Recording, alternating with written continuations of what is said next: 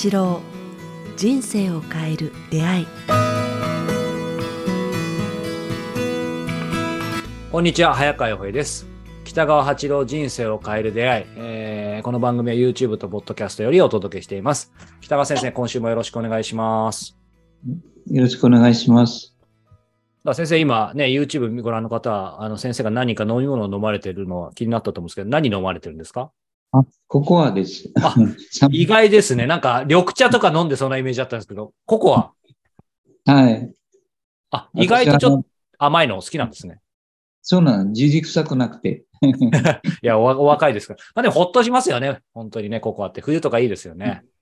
こんな寒い日と、うん。なんかね、ココア、今、うん、ココア飲みたかったから。あはい。いいですね。ちょっとね、これ聞いてる方、見てる方、ね、あの、寒かったらぜひココア飲んでください。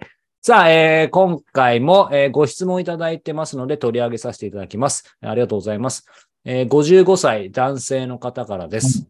はいえー管理職をしていますが、えー下で働いている、えー子たちが、えーなかなか思ったような成果を出せません。叱咤激励してもあまり手応えがありません。なんと声掛けしたらよいでしょうかということで、はい。まあ、こういうお悩み多分多いんじゃないですか。まあ、先週はね、あの、受験生の、あの、お子さんだったので、またちょっと近いところもあるのかなと思いつつ。はいはい。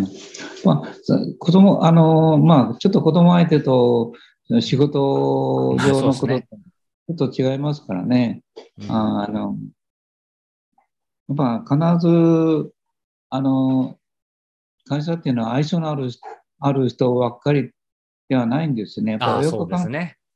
他人っていうのは全く違う文化ですね。だから、先週の問題と今週の問題はちょっと内容が違うと思うんですね。うん。先週は親子が血のつながりのある人や、またはあ家族やそれに近い人たちと、あの、そうか、そうですね。考え方で接する、心をね、接することができるけれども、はい。会社関係とか組織の中ではまた別ですもんね。うん、うん、うん、うんうん。必ず、なんか、やっぱ本当に、あの、相性のある人たちばっかりが集まってくるわけではない。いろんな人が集まってからですね、うん、あーそういういちいちなんか、それに左右されないで自分の方針を持っておく一番いいと思うんですけども、うん、うん。した激励で、まあ子供もそうなんですけど、はい。知った例で、なんか同じ目標にも走ってるときは知った激励で、でなんか、あの、をすれば、こう、うん。あの、頑張れるんですけども、はい。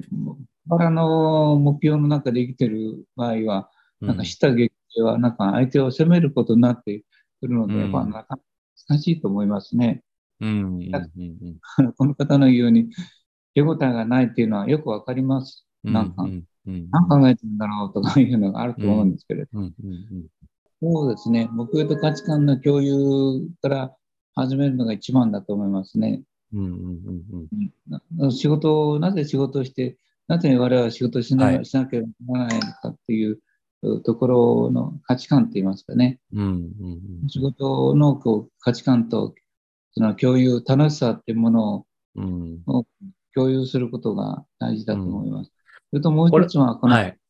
した激励に応えない人たちっていうのは、多分、なんていうかな、こう今までの育った環境が、うん多分影響している場合がとても多い。なんか特に今そうかもしれないですね。ああの母親、父親との関係でうんあん。まりやってもらえなかったうん。というのを、今までの僕私のたくさんの経験の中の一つ、まあはい大きな原因は、過去の家族関係、愛情不足の人を部下に持つと、やっぱ苦しむということですね。なんかうん。うんだからほとんどの場合は、なんかね、やっぱ仕事を離れてお酒飲んだりとか、うんちょっと、あの、雑談の中でその人たちがどんな環。境でも理解してあげるのも大そうですね。あの、先ほど先生おっしゃったように、先週のね、あの、家族の場合とは違う血縁関係がないからってね、あの、話してたように、そういうも、やっぱバックグラウンドがないから、完全にそこ、ない、もう本当に文字通り赤の他人だから、そこある程度そういうコミュニケーションを先に取らないとなかなか難しいですよね、確かに。そうなんですね。で、まあ、意欲ない人やあすぐ腹を立てる人やなんか表面的な仕事だけする人問題いわゆる問題児の場合は、うん。なんか幼い頃の愛情不足という人たちがとても多いんですね。認めてもらいたいっていうのが、うん。とても多いんです。認めてくれなかった。だから認めてもらいたい。愛情が欲しいっていう人たちが、うん。俺私たちに求めても困るじゃないかと思うでしょうけれども、うん。組織の中では、それをこうめあの埋めてあげる必要があると思いますね。うんうんうん。そうか。部下の人たちも、なんか、あの、ただ会社に行くのは、仕事をもらうだけではなくて、やっぱ人生時間を費やすんだから、自分を最大限に表現する場所としてうん会社に行くという考え方を持たないと、うんなかなかこう会社の中での仕事、上司関係、対人関係もうまくいかないんですよね。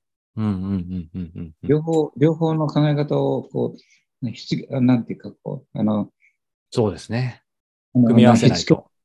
あの、調合するというかね、だからそういう、職あの仕事を離れた話し合い、話うんお茶をしながらとか、まあ、なんか一緒に食事しながらとか、うんそういうコミュニケーションの取り方も必要だと思いますね。いや、本当そうですね。なんかそれこそね、あの、やっぱりコロナ禍の後、あの、もう何でも効率化、効率化で、こう、そういうやっぱり飲み会なくなったりとか、まあ飲み会がね、逆に別にいいって、あの、全面的に来賛するわけではないんですけど、やっぱりその食事を一緒にしたりお茶を飲む機会ってやっぱり減ったと思うんですよ。あの、特に仕事で。だから、その辺ってやっぱり、あの、それがノミニケーションのね、あの、是非って言われてますけど、まあ飲むかどうかは別として、やっぱり直接対面することでしか、なんかお互い得られないものってありますよね、絶対。だから、だからこの人の中で言えば、したい劇ししても意味がないよって言いたいですね。うん。うん。うんまあま手応えないでしょう。そうではなくて、あの、そ仕事が離れた部分でお茶を飲んだり、お食事をしながら、はい。さりげなくその人の人間性を、うん。あの高めてあげるっていうのが一番でしょうね。うんその人の穴を埋めてあげるって、そこまでしないといけないのかって思うでしょうけれども、あげると、部下は、うんあの人はあの答えてくれるっていうことは言えると思います。ーうんあー、ありがとうございます。まあそういう意味では、その知った激励以前のというか、知った激励しても今おっしゃったようにい意味ないよっていうところもそうですし、あの、最初にね、あの、まあ二つ方法があって、最初の方で目標と価値観をあのきちんと共有することってありましたけど、その目標と価値観の共有も、多分今の感じだといきなり目標と価値観、じゃあ決めたいと思います、共有したいと思いますって言っても、多分心がね、あの普段知った激励で塞がってるから先生おっしゃったように、その前の今の仕事を、まあ離れたところっていうので、なんかほぐしていくことが大事かなと個人的には思いました。ねうんあのほぐしていく、その配達が言われると、同時にその人を理解してあげるっていうかね、どんな育て方をして、どういうあの話と、どういう寂しさを味わって生きてきたのかっていうことを理解してあげるということだと思いますね。うんうんうんうんそうですね。それが、あの、さっきおっしゃったように、なんでそこまでっていうんじゃなくて、あの、やっぱりね、だからこそ、すやっぱりしたいし、していかないとって感じですね。も誰も答えないと思いますね。うんなんかこの人、管理職のこの人自体も勉強しないといけないと思います。元人間そう、ですね。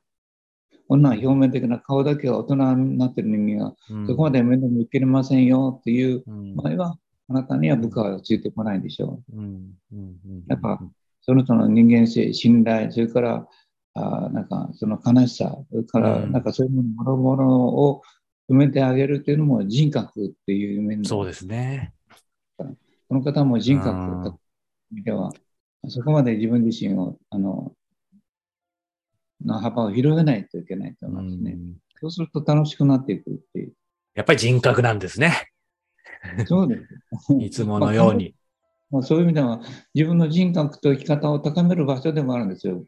もう雑多ないろんな人がいるところで、はいいろんな戦いのある中で、どうやって自分の生き抜くかではなくて、どうやって自分の人格を高めていくかだと思います、ねうんそれが会社の面白さであり、組織の中での面白さ、楽しさでもあると思。うんうん目指すところを高めますね。